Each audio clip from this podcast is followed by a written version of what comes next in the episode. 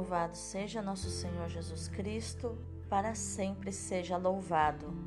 Hoje é sábado, 16 de outubro de 2021, 28ª semana do tempo comum. E hoje comemoramos o dia de Santa Margarida Maria Alacoque, a apóstola do Sagrado Coração de Jesus.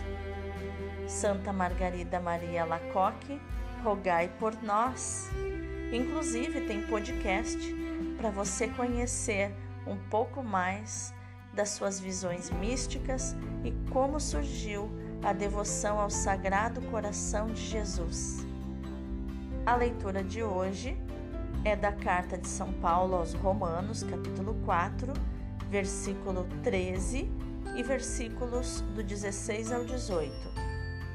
Irmãos, não foi por causa da lei, mas por causa da justiça que vem da fé que Deus prometeu o mundo como herança a Abraão ou a sua descendência.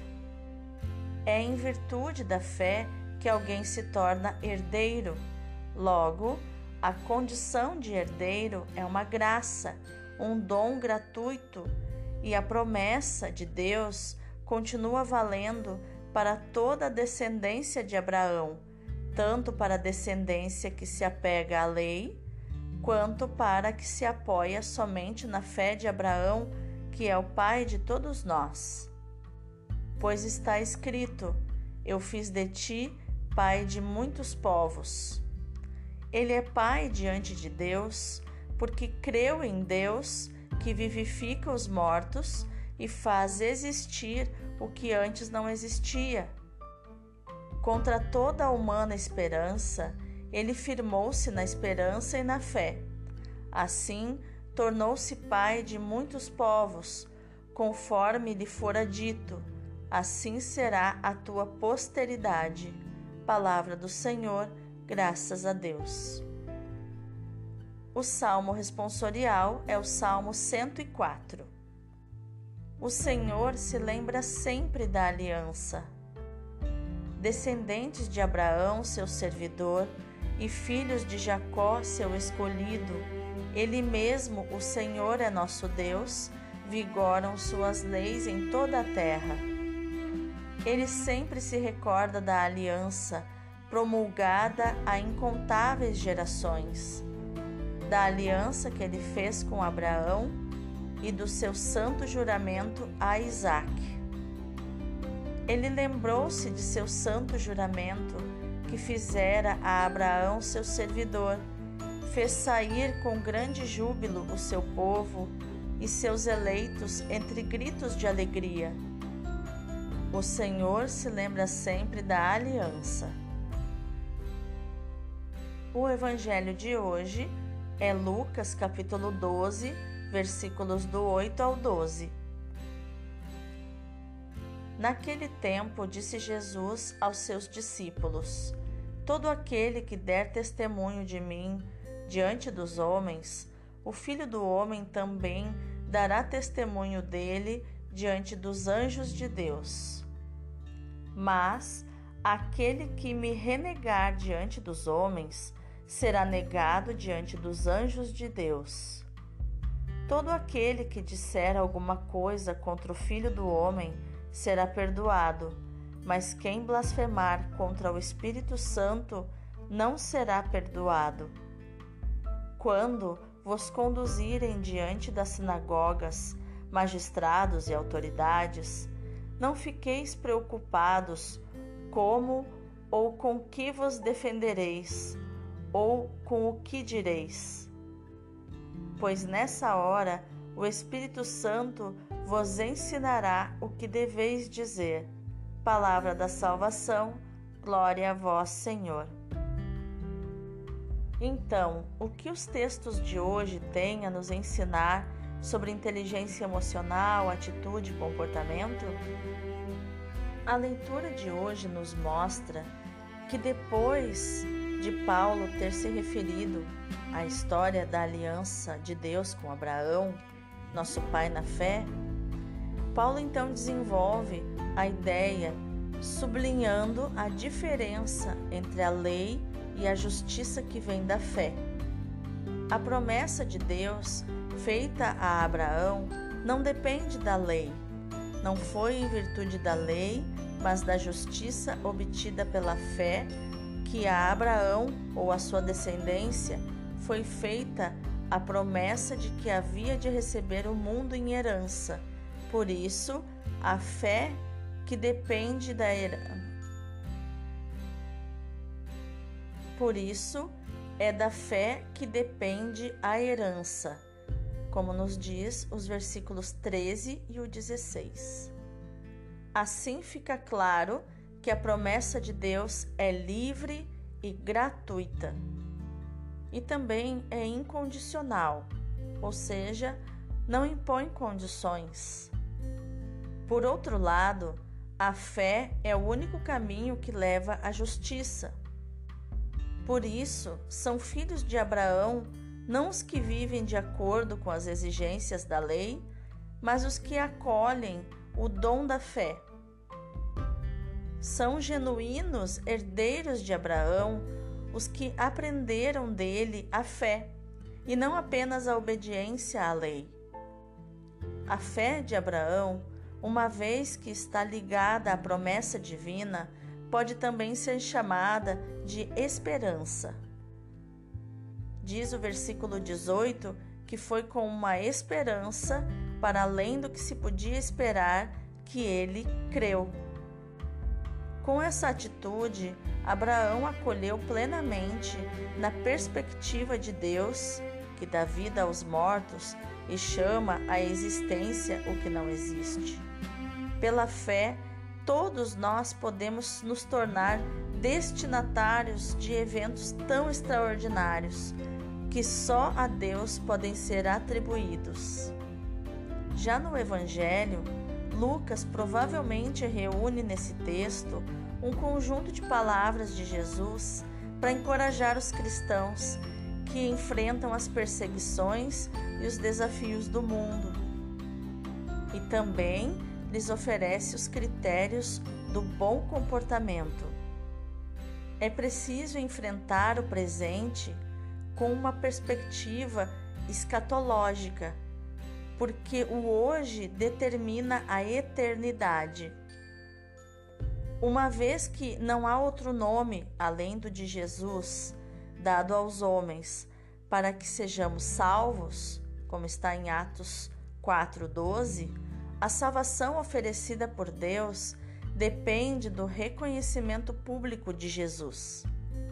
E isso parece estar em contradição com o que se diz no versículo seguinte, o versículo 10. E precisamos ler com discernimento para poder distinguir. Alguns autores pensam que Lucas compreende a dificuldade que alguns sentem em reconhecer no Jesus terreno o Salvador. Por isso, ele acha admissível, ele até aceita que se fale contra o Filho do Homem, mas não há perdão para quem blasfemar contra o Espírito Santo. Ou seja, quando a liberdade humana recusa, se recusa a aderir à verdade que lhe é interiormente revelada pela graça de Deus dentro da alma, dentro do coração. Nesse caso, não dar testemunho diante dos homens torna-se infidelidade e motivo de condenação.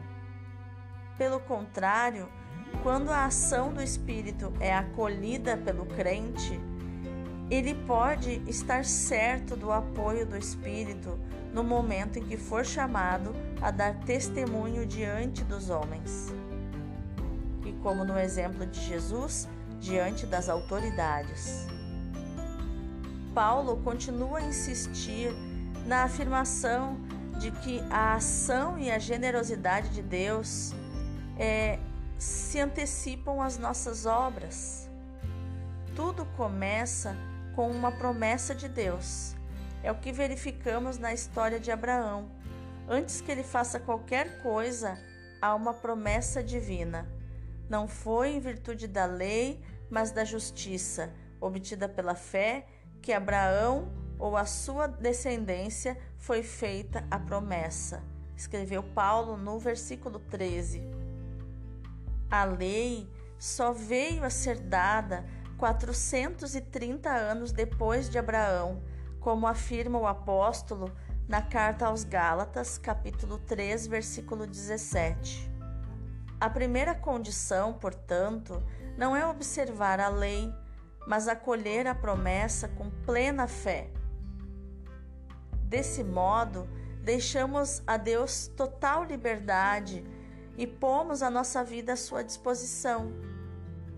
Abrir-se a Deus é uma atitude simples, mas muito importante. No Evangelho, Jesus afirma que é preciso confessar a fé, também diante dos homens, para ser recebidos por Deus no céu. Todo aquele que se declarar por mim diante dos homens, também o Filho do Homem se declarará por ele diante dos anjos de Deus. Isso está no versículo 8. Mais do que nos preocupar em adquirir méritos diante de Deus com as nossas boas obras, nós temos que, te, que testemunhar de forma decidida e corajosa a nossa fé em Jesus Cristo e em Deus por Jesus Cristo. Mas não devemos nos precipitar e julgar aqueles que não mostram a sua fé. É o que também lemos no Evangelho. Toda, todo aquele que disser uma palavra contra o Filho do Homem poderá ser perdoado, mas a quem tiver blasfemado contra o Espírito Santo jamais será perdoado. São dois aspectos da fé. Há uma manifestação exterior, mas a fé é fundada sobre uma manifestação interior do Espírito Santo. Pode acontecer, por exemplo, que uma pessoa encontre dificuldade em professar publicamente a sua fé, em aceitar as manifestações exteriores da fé no Filho do Homem, isto é, a fé cristã. Mas não se pode dizer que tal atitude é imperdoável. Imperdoável é resistir ao Espírito Santo, ou seja, não aceitar dentro de nós o testemunho de Deus que nos impele para o seu Filho. A docilidade de Deus prepara e desenvolve em nós a fé. O nosso bom Mestre propõe em seguida aos seus discípulos motivos de encorajamento para sofrerem corajosamente as provações e mesmo o martírio, se ele acontecer. Esse encorajamento constitui ainda hoje a força dos nossos missionários, que vão tão de, de boa mente, de bom coração, enfrentar todos os perigos, com o secreto desejo de derramarem o seu sangue pelo Salvador. O primeiro encorajamento que nos dá o bom mestre é o seu próprio exemplo. O discípulo diz: Não está acima do mestre. Se me perseguiram, também vos hão de perseguir. Depois do exemplo de Nosso Senhor, diz São Bernardo, já não há perseguições nem sofrimentos que possam assustar um cristão. É uma honra que Deus lhe faz torná-lo participante do cálice do seu divino Filho. Nosso Senhor acrescenta que não devemos temer, porque a verdade sairá sempre vitoriosa da mentira e da calúnia. E aliás, se os nossos inimigos podem atingir o nosso corpo, são impotentes contra nossa alma e não podem separá-la de Deus. Vamos orar? Senhor, faz com que aumente em mim a estima pela fé e a docilidade ao Espírito Santo. Faz-me acreditar firmemente que é a tua mão que me conduz e que nenhum mal me poderá atingir, porque me amas de verdade. Mas me faz também compreender, Senhor, e aceitar que ter fé é também ter dúvidas e incertezas é fraqueza e medo, é morte que dá vida. Faz-me compreender e aceitar que a fé é um permanente processo de aprender e reaprender o que é amar a Deus, amar o próximo, amar a mim mesmo. Que a minha fé, Senhor, leve calor a quem tem a alma gelada, leve pão a quem tem fome, ofereça um horizonte de esperança a quem vive desesperado. Amém. Que no dia de hoje, meu irmão, minha irmã, você possa meditar na seguinte palavra: O Espírito Santo vos ensinará o que deveis dizer. Lucas 12, 11. O Espírito Santo vos ensinará o que deveis dizer. Deus abençoe o teu dia.